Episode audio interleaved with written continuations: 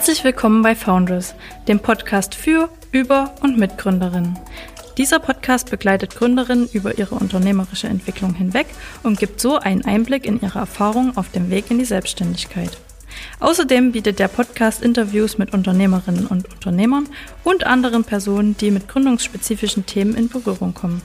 Mein Name ist Nancy Kolb. Ich bin wissenschaftliche Mitarbeiterin an der TU Bergakademie Freiberg. In unserer heutigen Episode des Founders Gründerinnen Podcasts spreche ich mit Britta Cornelissen. Britta ist Wirtschaftspsychologin und als äh, selbstständige Coachin, Trainerin, Beraterin und Dozentin mit ihrem Coaching-Van innerhalb Deutschlands unterwegs. Denn statt eines schnöden Büros hat sich die Unternehmerin des Coaching Lab 745 einen Sprinter in ein mobiles Büro umgewandelt, in dem sie ihre Klientinnen draußen in einer anderen Umgebung beraten kann. Aber nicht nur das ist an Britta besonders. Statt sich einfach nur Coachin zu nennen, hat sie eine wissenschaftlich fundierte Ausbildung nach den Standards des Deutschen Bundesverband Coaching e.V. genossen. In dieser Episode werden wir nicht nur über ihren durchaus krummen und steinigen Weg in die Selbstständigkeit sprechen, sondern auch über ihre Herzensthemen Diversität, Gleichstellung und Female Empowerment. Herzlich willkommen, liebe Britta. Schön, dass du heute hier bist. Ja, hallo Nancy. Ich freue mich auch total hier zu sein und vielen lieben Dank für die wertschätzende Einleitung. Ich freue mich total auf unser Gespräch. Okay, beginnen wir mal chronologisch bei dir als Studentin. Du hast in den Niederlanden deinen Bachelor in International Marketing abgeschlossen. Hattest du schon zu der Zeit einen konkreten Plan, wo du beruflich einmal hin möchtest? War deine Selbstständigkeit damals schon ein Thema für dich? Ja, also mein Bachelorstudium, das ist ja mittlerweile schon 13 Jahre her. Und damals hatte ich ehrlich gesagt noch so gar keine Ahnung, wo es irgendwie beruflich für mich hingehen soll. Das hat sich dann mehr oder weniger während meines Auslandsstudiums in Dublin so ein bisschen herauskristallisiert. Ich war damals unfassbar begeistert von Event- und Kongressmanagement und ich habe die Stories meiner damaligen Dozentin geliebt, ja, die über dieses Thema referiert hat. Und so habe ich dann während des Studiums noch ein Praktikum gemacht im Kongressbüro der Stadt Berlin und wie das dann manchmal so ist, äh, wenn man nach Berlin geht, dann bleibt man da hängen. Und ich bin da tatsächlich fast acht Jahre hängen geblieben und habe dann eben äh, gearbeitet und später auch noch studiert. Da kommen wir noch drauf. Ich habe dann eben genau erst im, im Sales angefangen in einem Hotel und nach mehreren weiteren beruflichen Fehlschlägen, möchte ich mal sagen, äh, bin ich dann irgendwann in einem ganz wunderbaren Kongresszentrum gelandet und die Selbstständigkeit an sich war nie wirklich Thema bis dahin. Also mein Vater hat immer davon geträumt, hat den Schritt selber aber nie gemacht oder geschafft. Und ich hatte irgendwie das immer so ein bisschen in mir, dass ich irgendwie einen Ort schaffen wollte, wo ich irgendwie andere Menschen zusammenbringe oder mit Menschen zusammenkomme. Also es hätte ein Café sein können oder irgendwie so ein Treffpunkt, ja. Und die Selbstständigkeit also an sich war kein Thema, aber diese Autonomie, die damit ja verbunden ist, ne, und die auch ein ganz großer Motivator sein kann, weswegen man vielleicht eine Selbstständigkeit anstrebt, die hatte ich irgendwie immer in mir. Und ich habe dann eben damals schon in den ersten Jahren im Berufsleben gemerkt, dass ich mir selten äh, gerne was sagen lasse oder mich also selten äh, herumkommandieren lasse und dass mir einfach viele Dinge auffallen und auch Dinge dann missfallen. Ne? Also sei es irgendwie Unternehmenskultur, wo ich irgendwie denke, vielleicht, boah, das, das passt nicht so ganz oder eine Ungleichbehandlung von MitarbeiterInnen oder vielleicht die Führungsansätze, die verfolgt werden. Genau, aber den Schritt an sich in die Selbstständigkeit, den ähm, oder eine konkrete Idee überhaupt, ne, die ich hätte verfolgen können, die hatte ich damals überhaupt noch nicht. Und ich glaube, ich hätte damals auch nicht den Mut gehabt, mit mit Anfang oder Mitte 20 irgendwie zu sagen, so ich schmeiß jetzt alles hin, weil ich war einmal ähm, arbeitslos in meiner Zeit in Berlin und das war für mich der absolute Albtraum. Ne, ich hatte immer das Gefühl, man muss jemand sein oder man muss einen Job haben, um, um irgendwie jemand zu sein. So, man muss was leisten, um irgendwie jemand zu sein. Und deswegen wäre das ein Albtraum irgendwie gewesen und nicht so meine Vorstellung. Und ich habe damals auch noch gar nicht gewusst, dass es, wenn man arbeitslos ist, durchaus heißen kann, dass man gleichzeitig Gründerin ist. Ja, dass man sich eine langfristige Existenz aufbaut, die einen langfristig glücklich macht, wo man sich gut mitfühlt und dass man gefördert wird. Ne, also es hat ja ein äh, sexy Name, es heißt dann eben Gründungszuschuss der Arbeitsagentur und nicht äh, Arbeitslosengeld. Und das stimmt, das stimmt. Man hat ja da verschiedene Optionen und gerade das Arbeitsamt ist ja auch eine gute Anlaufstelle, um Gründerzuschuss zu beantragen. Auf jeden Fall, genau. Du hast ja erzählt, dass es dich zunächst nach Berlin verschlagen hat. Du hast quasi alles dort gemacht, gekellnert, dann Projektmanagerin in dem Kongresszentrum, wo du gesagt hast, auch im Human Resource Bereich warst du in einem Konzern. Wie bist du dann zu deinem Masterstudium in Wirtschaftspsychologie gekommen? Ja, das hatte tatsächlich auch wieder eher mit so einer größeren inneren Unzufriedenheit zu tun. Ich hatte keinerlei theoretisches Wissen über Führung ne, und den Einfluss auf MitarbeiterInnen. Ich hatte keine Ahnung, was eine Unternehmenskultur irgendwie machen kann oder wie man die vielleicht ändern kann zu einem Positiven. Ich hatte auch keine Ahnung, wie man Mitarbeitende so wirklich motiviert. Das war eher immer so ein Gefühl ne, oder wie man vielleicht gut Feedback gibt. Und dazu muss man vielleicht sagen, ich bin hochsensibel und dann eben sehr empathisch. Ich fühle also wirklich sehr viel. Das hat mir damals schon sehr viel geholfen und das hilft mir natürlich auch heute in meiner alltäglichen Arbeit viel. Aber es war eben halt immer eher so nur so ein Gefühl, dass viele Dinge, vor allen Dingen Führung, ja, dass da vielleicht irgendwas nicht stimmt und dass mir da etwas nicht gefällt und so dieses, ja, da muss ich doch was machen. Das war irgendwie so die, die grundlegende Motivation. Und im Studium der Wirtschaftspsychologie habe ich tatsächlich gehofft, alle, alle Antworten zu finden, ja, auf die Fragen, die ich irgendwie hatte oder auf die Dinge, die mich umgetrieben haben. Also, das war dann auch so, ne? Also, was macht schlechte Führung mit Menschen? Und ich habe vor allem natürlich gelernt, was gute Führung mit Menschen macht und was das eben für eine Auswirkung hat. Und habe dann damals auch ein evidenzbasiertes Training in meinem Master entwickelt, um tatsächlich Führungskräften zu helfen, mit ihrem Team besser umgehen zu können. Du hast dann währenddessen weiterhin im Kongresszentrum oder in dem genau. HR-Bereich gearbeitet ja. und konntest dann dein Wissen auch dort anwenden, oder? Ja, genau. Also ich habe zum Beispiel, ne, eine meiner ersten Hausarbeiten ging darum, die Unternehmenskultur im Kongresszentrum zu analysieren und dann eben auch Verbesserungsvorschläge zu geben.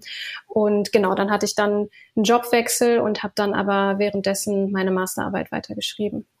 Du bist dann weiter nach deinem Studium gezogen und zwar wieder zurück in deine Heimat in das Rheinland und hast dort als wissenschaftliche Mitarbeiterin für Psychologie gearbeitet und wolltest auch promovieren. Wie bist du dann zu deiner Selbstständigkeit gekommen? Ja, auch das war wieder mehr über Umwege. Also ich komme ursprünglich aus dem Ruhrgebiet und habe durch meine Großeltern total guten Bezug zum Rheinland und deswegen genau sehe ich das hier auch als meine Heimat an und ja, wie das dann so ist, ne? das Leben lässt sich nicht immer planen. Ich habe für die Promotion oder den Wunsch der Promotion damals Berlin verlassen, habe also meinen Job an den Nagel gehangen und der Plan war dann eigentlich eine wissenschaftliche Coaching-Ausbildung zu machen, dann zu promovieren und dann in die Selbstständigkeit zu gehen, also so schön ja, Bilderbuchmäßig, so Step für Step. Und dann, ja, eines schönen Tages bin ich ins Büro und musste dann leider so an der Kaffeemaschine erfahren, Mensch, äh, Britta, hast du schon gehört, das Promotionsprogramm wurde eingestampft.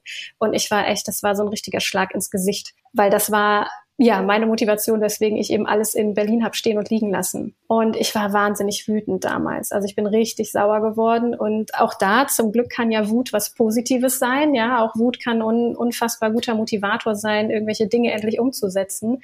Und ich habe dann relativ spontan gekündigt. Dann die Coaching-Ausbildung währenddessen angefangen, also in der Arbeitslosigkeit sozusagen. Und dann habe ich mich noch während der Ausbildung selbstständig gemacht. Ne? Habe also den äh, Gründungszuschuss ähm, beantragt und das alles ohne Doktortitel. Ne, das äh, Thema Promotion ist noch nicht ganz abgeschrieben, das Kapitel ist irgendwie noch nicht ganz zu. Aber ja, das war erstmal so mein Weg, den ich dann gegangen bin.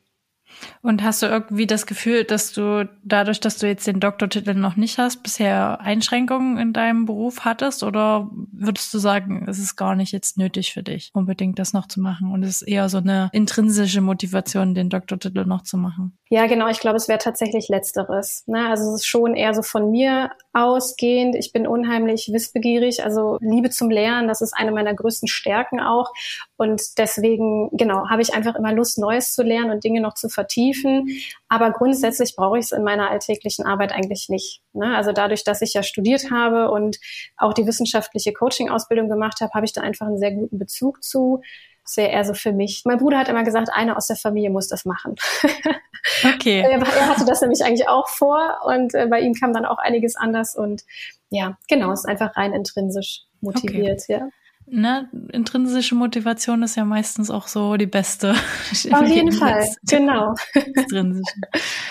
Du hast ja eine Coaching-Ausbildung gemacht. Ähm, wie bist du dann konkret Coaching geworden und worauf sollte man vielleicht auch achten ähm, als Klientin im Zusammenhang mit Coaching-Angeboten? Bei Coaches habe ich im Kopf irgendwie so, dass man sich gerne auch mal schnell Coachin nennt oder Coach, ohne da eine fundierte Ausbildung zu haben. Ja, Genau, das ist total schade und das finde ich macht auch den Berufsstand ja nach und nach kaputt. Also ich weiß nicht, wie die Zahl jetzt heute ist. Damals, als ich mich selbstständig gemacht habe, waren es so roundabout 8000 Coaches und Coachinnen in Deutschland und das wird garantiert wahnsinnig mehr geworden sein, allein durch Instagram, wo ja gefühlt jeder zweite irgendwie jemanden coacht. Genau, also ich habe sehr lange nach einer Ausbildung recherchiert, da ich erstens auf jeden Fall eine machen wollte und zweitens keine Feldwald- und Wiesenausbildung haben wollte. Ja, also es ist wirklich so, man kann über Nacht Nacht sich eigentlich Coach nennen oder auch über Nacht gefühlt eine Coaching-Ausbildung machen. Ne? Also manche dauern wirklich nur mehrere Stunden. Die Berufsbezeichnung ist nicht geschützt, das hast du ganz richtig erfasst. Und ohne jegliche Ausbildung ne, kann ich sozusagen starten. Dementsprechend ist das wirklich etwas, was ich jedem ans Herz legen würde, gut zu gucken als Klientin, wer ist das? Was hat der oder die vielleicht für einen Hintergrund? Was für Methoden werden genutzt? Ist das irgendwie fundiert? Hat diese Person überhaupt eine Ausbildung? Und wenn ja, ist das eine gute? Und wenn es vielleicht noch eine wissenschaftlich fundierte Ausbildung ist, dann umso besser. Ich habe also damals einfach viel recherchiert und bin dann irgendwie über glückliche Zufälle, über einen Dozenten gestolpert, wo ich mal einen Vortrag gehalten habe und der kannte dann wiederum den Ausbildungsleiter meiner Ausbildung und ich habe dann mit dem lange telefoniert und war total begeistert und bin dann damit mit diesem Berufswunsch oder mit der Vision zu meinem damaligen Dozenten gegangen, der mich betreut hat im Master. Und der hat so die Hände über den Kopf zusammengeschlagen, aus genannten Gründen, ne, weil er dachte, oh nein, was macht sie jetzt da, ohne irgendwie, also weil das einfach so ein Beruf ist, den jeder machen kann und ohne irgendwie eine vernünftige Ausbildung. Der wollte das nicht für mich und ich musste ihm erstmal dann erklären, wer die Ausbildung leitet, was die ganzen Hintergründe sind. Und als er dann verstanden hat, ah, okay, die kooperieren mit der FU Berlin. Dann hat er schon gemerkt, okay, die Leute vom Lehrstuhl kenne ich. Und dann hat er mir irgendwann seinen Segen gegeben, hat gedacht, okay, Space on Science, mach das. Ne? Kannst du machen, äh, das wird gut. Und das ist auf jeden Fall etwas, was ich jedem einfach vorher empfehlen würde, sich wirklich genau umzugucken. Ja, und dann den Schritt in den Beruf als Coachin an sich, ja, das war einfach eher so machen, ne? so kaltes Wasser. Ich bin auf ganz viele Veranstaltungen gegangen, ganz viele Meetups besucht. Da konnte man das ja zum Glück noch ohne Probleme 2019. Also ich habe mich unheimlich viel rumgetrieben auf sämtlichen Gründungsveranstaltungen und ja, bin dann auch über meine erste Klientin so in einem, ich weiß gar nicht mehr, worum es im Vortrag ging. Ich glaube, es ging um Nachhaltigkeit, aber da habe ich meine erste Klientin getroffen. Die hat über ihren damaligen Coach beim Arbeitsamt gewettert und dann habe ich mich erst gar nicht getraut zu sagen, was ich gerade mache. Und dann irgendwann kam das Gespräch darauf, meinte sie, Mensch, was machst du eigentlich? Und dann ich so, ja, ich werde Coach. Und sie so, oh wow, ich brauche jemand Neues. Und dann ist das einfach so passiert. Also manchmal, genau, spielt einem das Leben ja auch äh, wirklich gut in die Karten. Wie du gerade gesagt hast, du hast ja die Ausbildung zur Coaching gemacht und dein Masterstudium war ja Wirtschaftspsychologie. Und vielleicht ist das einigen noch nicht klar, deswegen habe ich die Frage nochmal mit reingenommen. Wie unterscheiden sich denn Wirtschaftspsychologen von Psychologen und von Coaches? Wo sind da die Unterschiede? Wirtschaftspsychologen, die haben ja ein Studium der Wirtschaftspsychologie abgeschlossen. Ne? Also das heißt, die beschäftigen sich dann ganz allgemein mit der Wechselwirkung von Wirtschaft und Psyche. Also was macht Arbeit mit uns oder was macht die Wirtschaft mit uns? Was, was hat das für Konsequenzen für unsere Psyche?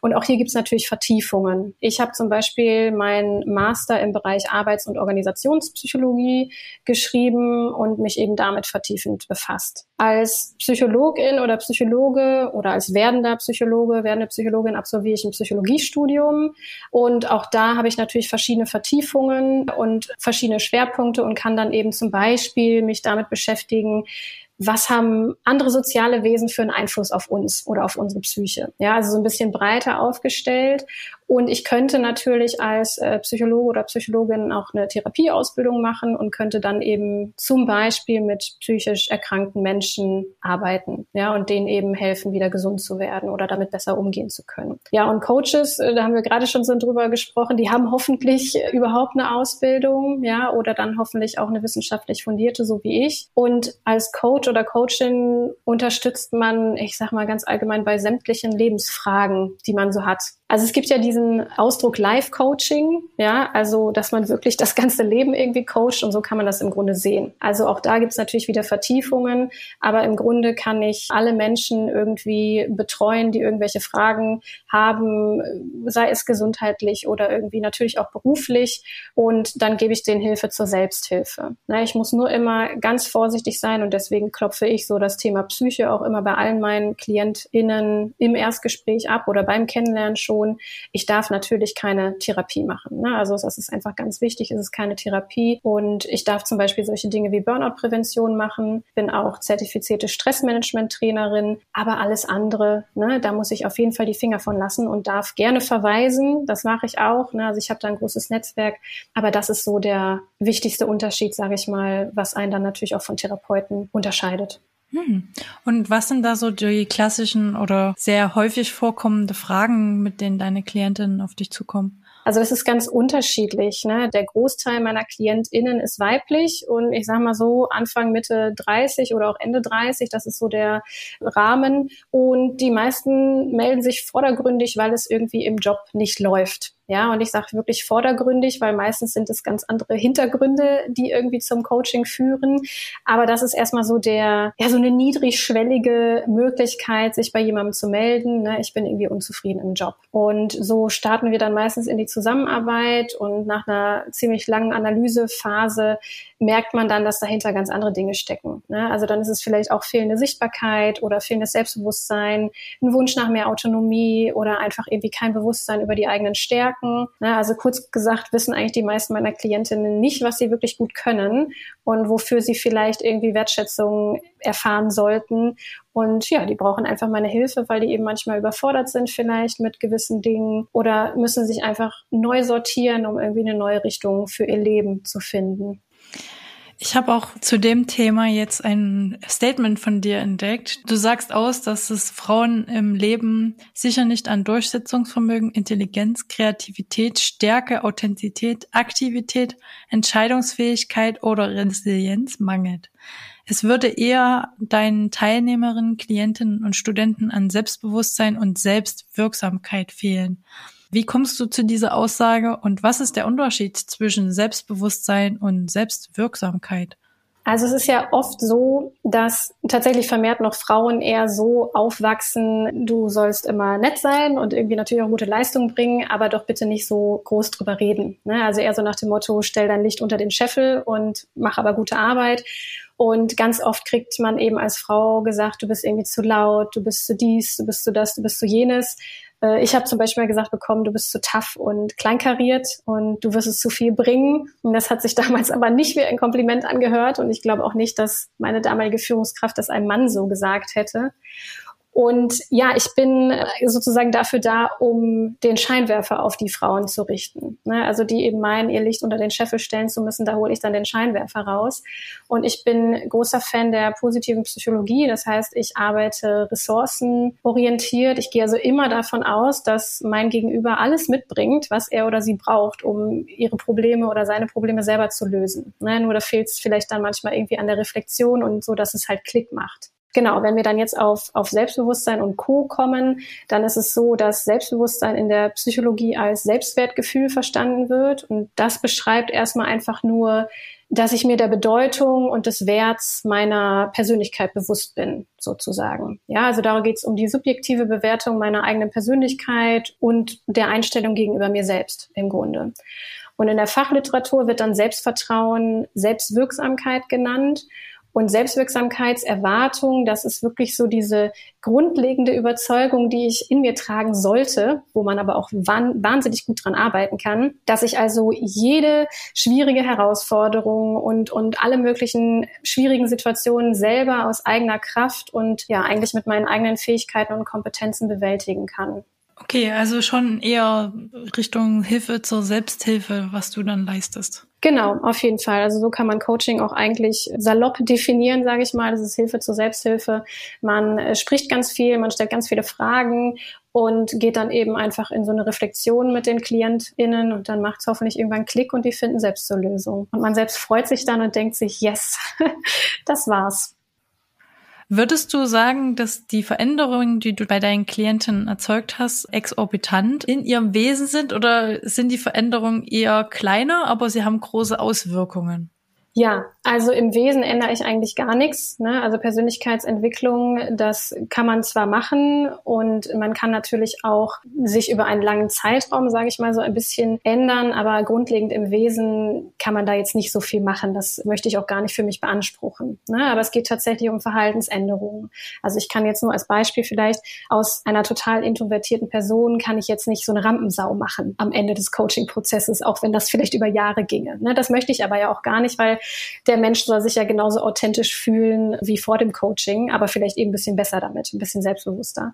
Also deswegen sind es eigentlich ganz kleine Veränderungen, die aber hoffentlich, das ist das Wichtigste, vom Klienten und von der Klientin selbst bemerkt werden. Ja, ne, aber es muss auch gar nicht sein, dass andere Menschen das manchmal merken, sondern genau, manchmal sind es einfach ganz kleine Dinge, weswegen ich mich plötzlich besser fühle und irgendwie gefühlt, ja, mit einem breiteren Kreuz irgendwie ins Büro gehe und irgendwie besser zeigen und sagen kann, wer ich bin und was ich kann. Für dich hat sich ja auch ein bisschen was verändert im Leben. Ich habe dich 2020 äh, auf dem Female Founders Conference Camp kennengelernt. Dort warst du als Speakerin tätig. Also ich weiß nicht, ob du mich so doll wahrgenommen hast, aber doch, ich also, im Publikum. Ja, doch, das, ich glaube, ihr wart ja auch angemeldet richtig als Foundress. Ne? Also genau. deswegen, genau. ich, äh, der Name war mir jetzt nicht neu. sehr gut, sehr gut. Du wurdest da oder warst da gerade frisch gebackene Mama, mhm. denn nur gerade elf Wochen nach der Geburt deines Sohnes fand diese Veranstaltung online statt. Damals war das ja Corona, also konntest ja. du da von zu Hause aus mit dabei sein. Du bist ja jetzt Selbstständige und hast auch noch die Rolle der Mutter damit in Einklang gebracht. Wie hast du dich da eingegroovt und äh, wie kriegst du das alles unter einen Hut? Ja, das frage ich mich auch manchmal. Also, also kommen wir vielleicht nochmal zu, diesem zu diesem Vortrag zurück, also dass ich da nach elf Wochen auf der virtuellen Bühne stand. Ne, das ist einfach irgendwie so passiert, bevor jetzt irgendwie jemand nachher Mom-Bashing betreibt oder so. Also wie kann sie nur ne, nach elf Wochen? Also ich glaube, dass das jede Mama total gut verstehen kann, ne? die selbstständig ist oder auch einfach nur gerne arbeitet und gerne zur Arbeit geht. Die kann, können, glaube ich, alle diesen Konflikt sehr gut nachvollziehen. Ich bin durchaus stolz darauf, dass ich das damals so gemacht habe, aber ich weiß auch, dass ich das heute mit dem ganzen Wissen nicht nochmal so machen würde. Genau, also gerade am Anfang war das eigentlich pures Überleben. So kann man es eigentlich nur bezeichnen. Ne? Also es gibt ja noch keinen Mutterschutz für Selbstständige. Es gibt zum Glück eine tolle Initiative, die da ja versucht, auf die Politik einzuwirken. Den gehöre ich auch an. Also wir geben da unser unser Bestes. Und genau, du hast schon gesagt, damals äh, war Corona mittendrin und das war mein erstes Jahr der Selbstständigkeit. Ne? Und ich wusste ja auch, okay, irgendwann kommt dann Elternzeit, also eine Zeit, wo ich nicht arbeiten werde. Und ich habe dann auch an einem Tag, ne, wo das mit Corona losging, alle Aufträge und, und alle KlientInnen auf einmal verloren. Also das war echt furchtbar. Und ich hatte dann irgendwie einfach das Gefühl, ich muss weitermachen. Ne? Ich habe das Gefühl gehabt, ich muss auch im Wochenbett arbeiten und das habe ich auch gemacht. Also ich weiß genau, dass ich mein Kind gestillt habe und nebenbei irgendwie Erstgespräche am Telefon äh, gemacht habe und das alles würde ich zum Beispiel heute nicht nochmal so machen. Aber damals hatte ich irgendwie das Gefühl, ich muss da so gleichzeitig mit Krawall in diese beiden Rollen reinwachsen und ich habe das einfach gemacht. Ich arbeite sau gern und ich verwirkliche mich einfach total gerne und ich bin aber auch total gerne Mama. Und das alles unter einen Hut zu bringen, da habe ich, glaube ich, die nächsten Jahre und Jahrzehnte noch dran zu knabbern. Ich wachse da, glaube ich, von Tag zu Tag immer ein bisschen besser rein ja, ich bin einfach froh, dass ich nicht immer Mama bin, ne, sondern dass ich jetzt eben Wirtschaftspsychologin und Coachin bin. Ja, diese Selbstständigkeit und Mama in Einklang bringen, so wie ich das vereinbare, das ist tatsächlich nur mit meinem Partner möglich. Der arbeitet auch in Teilzeit, so wie ich. Ich würde es eigentlich ungern Teilzeit nennen, weil alle Zeit, die wir irgendwie zur Verfügung haben, die arbeiten wir.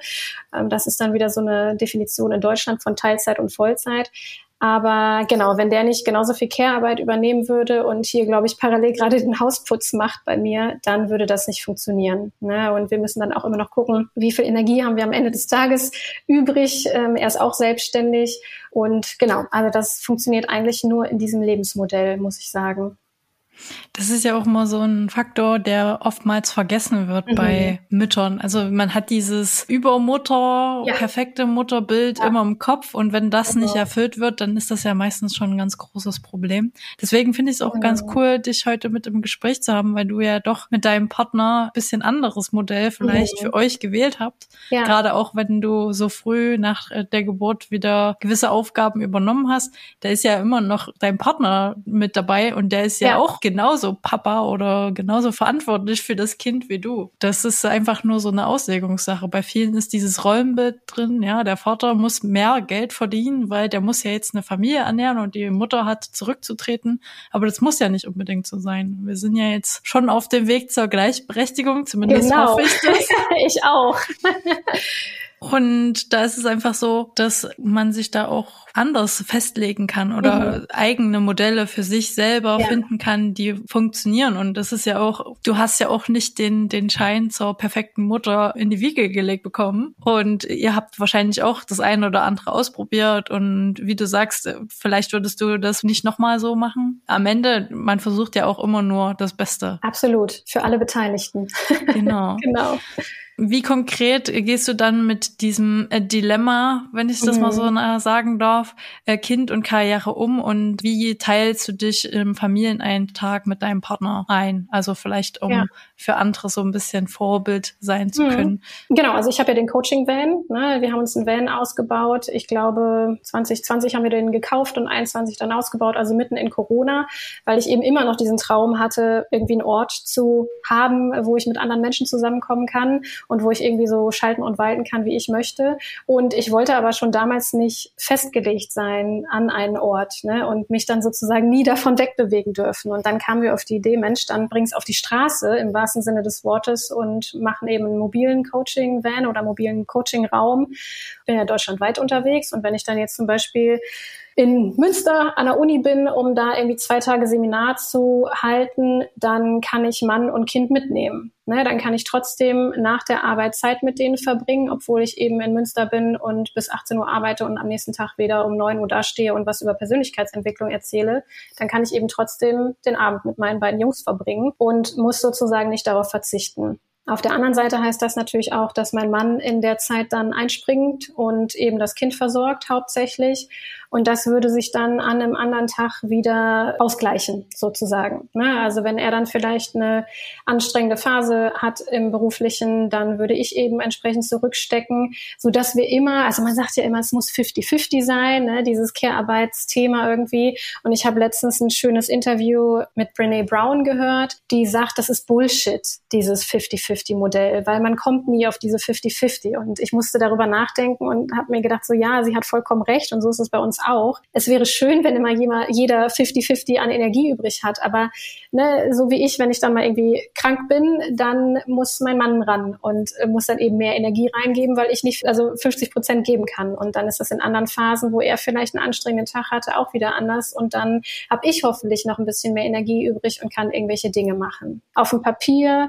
ist das alles äh, festgehalten. Also wir haben Mental Load Test und dies, das, jenes gemacht, ne, um einfach zu gucken, wie man das irgendwie vernünftig vereinbaren kann und irgendwie vernünftig aufteilen kann zu gleichen Teilen. Aber letzten Endes kommt es immer anders. Und wenn mein Sohn krank ist oder unser Sohn krank ist, dann hängt da eben auch mehr an mir. Und da muss man einfach gucken, wie man das wieder an anderen Tagen ausgleicht.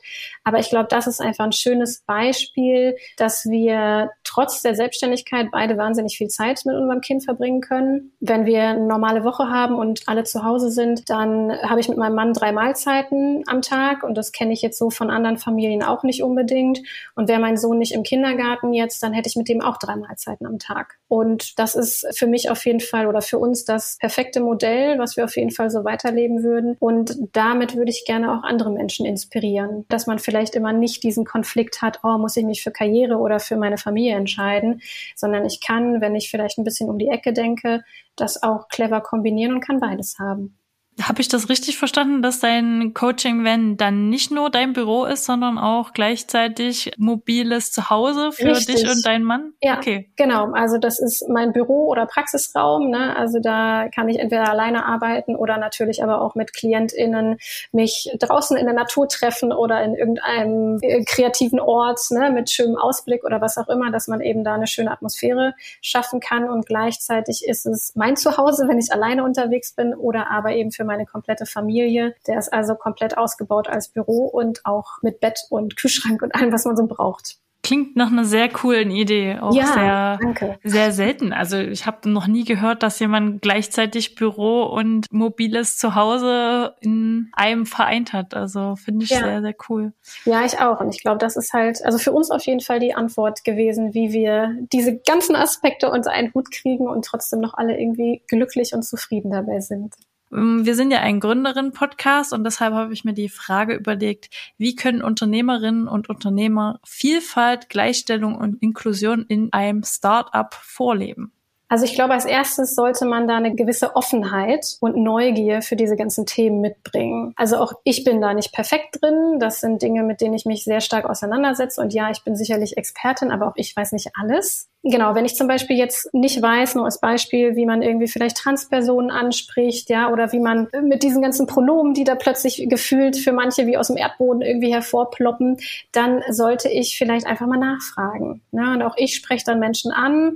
Für mich ist das dann auch Neuland, aber dann spreche ich vorher darüber. Ne? Also ich zeige mich offen und neugierig und verletzlich auch, weil ich nicht alles weiß und gebe zu, dass ich da Fehler machen kann und ich glaube, das ist so der erste wichtige Schritt. Ne? Einfach offen und neugierig sein Vielleicht auch nochmal als Beispiel, also ich bin mal gefragt worden von einem Unternehmen, ne, Mensch, kannst du irgendwie hier zum Thema Female Empowerment was machen? Unsere MitarbeiterInnen, die wollen gestärkt oder sollen gestärkt werden. Wir wollen denen irgendwie mehr Selbstvertrauen mit auf den Weg geben.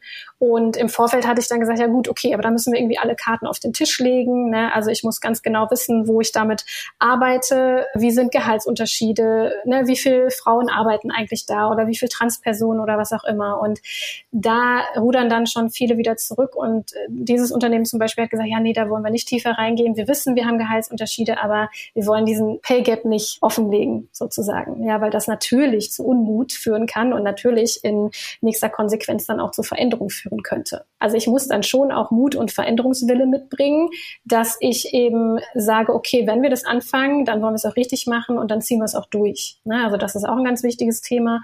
Und ansonsten würde ich sagen, auch ganz viel Freude, die man mitbringen sollte. Ne? Also nicht so nach dem Motto, oh nein, und jetzt, wir haben doch gar keine Ahnung davon und jetzt müssen wir auch noch gendern, ja, dieses ganze Gedöns, was man dann ja leider irgendwie oft als Gegenwind irgendwie bekommt. Also genau, ich sollte einfach mit Spaß und Freude daran gehen und mich mit Diversität auseinandersetzen wollen. Und dann habe ich ne, vielleicht eine diversere Belegschaft und habe dann vielleicht auch ein breiteres Kundinnen-Segment, was ich ansprechen kann. Dann wird es wirtschaftlich besser. Und das ist doch eigentlich das, was jeder möchte. Und ja, ich glaube, da kann ich kaum noch sagen, ich mache es doch nicht. Du hast jetzt gerade schon ein bisschen diese Maßnahmen auch angesprochen. Mhm. Gerade im Bereich Diversität, Gleichstellung und Female Empowerment gibt es ja viele Sachen, die man unternehmen Fall. kann. Ja. Welche Maßnahmen sollten wir als Gesellschaft in deinen Augen zuerst angehen und vielleicht gibt es auch Maßnahmen, die weniger sinnvoll für dich erscheinen? Magst du uns da vielleicht noch ein Beispiel geben? Ja, also auch da, ne, du hast es schon gesagt, Maßnahmen gibt es wahnsinnig viele und da muss dann auch jedes Unternehmen für sich so ein bisschen selber gucken, passt das zu uns, ne, ist das noch irgendwie authentisch und so. Aber grundsätzlich vielleicht nochmal einen Schritt zurück. Also bei allen drei Schwerpunkten geht es eigentlich um Teilhabe ne, und um Berücksichtigung aller Menschen im Arbeitskontext. Und es geht eben vor allen Dingen darum, Sichtbarkeit zu erlangen, also sichtbar zu werden und eben zu zeigen, dass noch lange nicht alle Menschen irgendwie die gleiche, also gleichermaßen Teilhabe erfahren. Und ich würde mich jetzt mal auf Diversität beziehen, ja, um dann da zu gucken, was man vielleicht als Maßnahme machen kann. Erst einmal bedeutet Diversität ja, dass jeder Mensch einzigartig ist und unterschiedliche Perspektiven, Stärken, Fähigkeiten und Erfahrungen mitbringt und diese natürlich auch an den Arbeitsplatz bringen kann. Und allein das sollte sozusagen schon mal gewertschätzt werden und, und vielleicht auch angesprochen werden, ja, also dass jeder irgendwie auf seine individuelle Art gesehen und gewertschätzt wird. Es geht zum Beispiel eben nicht mehr, dass ich einfach nur irgendwie von der Herkunft oder vom Bildungshintergrund darauf schließe, was dieser Mensch vielleicht an Fähigkeiten oder Kompetenzen mitbringt. Ja, da bin ich einfach ein bisschen hinter der Zeit geblieben, wenn ich das so mache. Und ich finde als Beispiel den Aspekt der inklusiven Sprache einfach total wichtig. Also so nach dem Motto, als Feuerwehrmann werde ich ja auch als Feuerwehrfrau ja mitgedacht. Ich sehe das nicht so. Ne? Und es gibt einfach super tolle Erkenntnisse, dass so eine gendergerechte Sprache oder genderfaire Sprache dazu führt, dass zum Beispiel auch Jungs ne, im, im Grundschulalter, wenn die hören, man kann auch Feuerwehrfrau werden, dass sie dann sich noch eher zutrauen, so einen Job als Feuerwehrmann ausführen zu wollen. Ja, also man macht dann eben nicht nur die Mädchen damit stark, sondern auch Jungs gleichermaßen und die fühlen sich dann eben eher dem Beruf gewachsen. Das heißt also, mit so einer genderfairen Sprache kann ich eben an der Selbstwirksamkeit schon mal arbeiten und das ist für mich ein ganz wichtiger Aspekt. Ja, natürlich geht es auch ganz viel um Sichtbarmachung. Ne? Also ich kann natürlich irgendwie, das ist so wir machen das mit den Fähnchen, ja, das ist so das Leichteste, was man sich irgendwie überlegen könnte. Wir, wir hängen irgendwie eine Regenbogenfahne auf. Das ist natürlich überhaupt nicht die Lösung aller Probleme. Ne? Und damit mache ich mich noch lange nicht divers als Unternehmen. Aber es ist so ein erster Schritt vielleicht, um überhaupt zu zeigen, hey, wir befassen uns mit dieser Materie, wir sehen euch, ja, und wir wissen, dass ihr da seid und geben euch dann vielleicht so auch ein bisschen die Chance, mit uns irgendwie ins Gespräch zu kommen deswegen, also Aufklärung über Diversität oder Gleichstellung oder eben Female Empowerment, das ist für mich einfach so das A und O. Das sollte eigentlich ganz oben auf der Agenda stehen, sage ich mal, und am besten so früh wie möglich. Ne? Also am schönsten wäre es, wenn man da schon in Kindergärten und in Grundschulen mit anfangen würde, aber doch allerspätestens bitte im Unternehmen, weil ich kann mich davor einfach nicht, also ich kann da nicht die Augen verschließen und sagen, gibt's bei uns nicht oder bei uns ist doch alles in Ordnung, bei uns gibt's keine Diskriminierung ja, das wären so die ersten wichtigsten Sachen, die ich äh, gerne jedem Unternehmen irgendwie ans Herz legen würde. Um das Gespräch, was natürlich super kurzweilig war und wieder viel zu schnell umging, ja. noch auf eine letzte Frage zu bringen. Ja. Mhm. Was hast du über dich selbst in den vier Jahren, in denen du selbstständig bist, gelernt und welchen Tipp würdest du deinem früheren Ich gerne geben? Ja, also wir haben, glaube ich, das ein oder andere Mal über Pläne gesprochen, die man oder die ich über den Haufen werfen musste. Und ich habe auf jeden Fall gelernt, klar, es ist wichtig, Pläne zu haben und die sind auch wichtig für Motivation und dann irgendwie auch den Erfolg zu messen und so. Aber die besten Pläne nützen einem einfach nichts, wenn man nicht flexibel und spontan ist. Weil meistens kommt alles einfach ungeplant, vor allen Dingen, wenn man dann irgendwie noch ein Kind mit dabei hat. Und da muss man auf jeden Fall flexibel bleiben, offen Dinge mal anders zu machen. Ne? So wie mit zum Beispiel dem Van. Ne? Das ist auf jeden Fall so eine Sache, die ich auch immer noch lernen muss. Ne? Also wenn ein Plan mal wieder nicht aufgeht, dann, ach ja, okay, du wolltest ja flexibel bleiben oder sein. Ansonsten bin ich eher so aufgewachsen, dass Perfektionismus so ein Ding war, was ich verfolgt habe oder gedacht habe. Es ist auch meistens ne, tatsächlich so ein Frauenthema, dass man irgendwie denkt, man müsste perfektionistisch sein oder es wäre erst gut, wenn es perfekt ist. Und genau sich da einfach auch mal ans Pareto-Prinzip zu halten und das nicht immer nur zu lehren, ja, wenn ich irgendwie über Zeit- und Selbstmanagement spreche oder ich, ich nenne es lieber Energiemanagement, ja. Also das Pareto-Prinzip hat durchaus äh, Vorteile und ist cool und hilfreich. Und ansonsten, was vielleicht noch so ein dritter Tipp wäre, es gibt da so ein schönes Zitat von Christina Lunz, die gesagt hat, so sinngemäß, dass es da draußen immer irgendwo einen Mann gibt, der mit weniger Kompetenz, aber ganz viel Selbstbewusstsein es irgendwie zu viel gebracht hat, ja, oder es sehr weit gebracht hat. Das erinnert mich auf jeden Fall immer daran, dass ich gute Arbeit mache und dass ich gut bin in dem, was ich leiste. Und das versuche ich mir immer wieder in den Kopf zu holen, weil natürlich ne, auch ich zweifle und denke manchmal so, boah, nee, Jetzt läuft es aber wieder gar nicht rund und ja, so versuche ich mich dann wieder aufzumuntern. Und ansonsten vielleicht noch eine Sache, wenn ich die noch nachschieben darf. Ich bringe ja immer allen anderen Menschen bei, dass sie sich selber auch wertschätzen sollen und ihre eigenen Erfolge wertschätzen sollen und sich selber sichtbar machen sollen und so weiter und so fort. Und das ist ne, wie mit dem Schuster, der dann irgendwie die schlechtesten Schuhe hat. So bin ich da auch manchmal ein bisschen schlecht und muss einfach da auch an mir arbeiten und mir denken, Mensch, mach doch einfach auch mal das für dich selber, was du all deinen KlientInnen beibringst. Das finde ich ist ein sehr schönes Schlusswort. Ich empfinde dich als sehr nahbare Persönlichkeit und äh, ich denke, dass man von dir sehr, sehr viel lernen könnte aus dem Gespräch. Vielleicht, wer noch Interesse hat, ich verlinke natürlich auch das Interview von Brinny Brown, was ja, du angesprochen genau. hast, in den Show Notes und es hat mich mega doll gefreut, dass wir uns heute unterhalten haben. Ja, vielen lieben Dank. Ich habe auch total viel Freude gehabt und ja, die Zeit ist ganz schnell umgegangen und auch ich könnte noch ewig irgendwie weiter schnacken. Also genau, wer da Interesse hat, noch tiefer einzusteigen, es kann sich immer jeder gerne bei mir melden. Ich freue mich immer, von anderen Menschen zu hören und weiterzuhelfen. Das war der Podcast für heute. Weitere Informationen über Foundress bietet die Internetseite www.foundress.de. Alles Gute und bis zum nächsten Mal. Glück auf!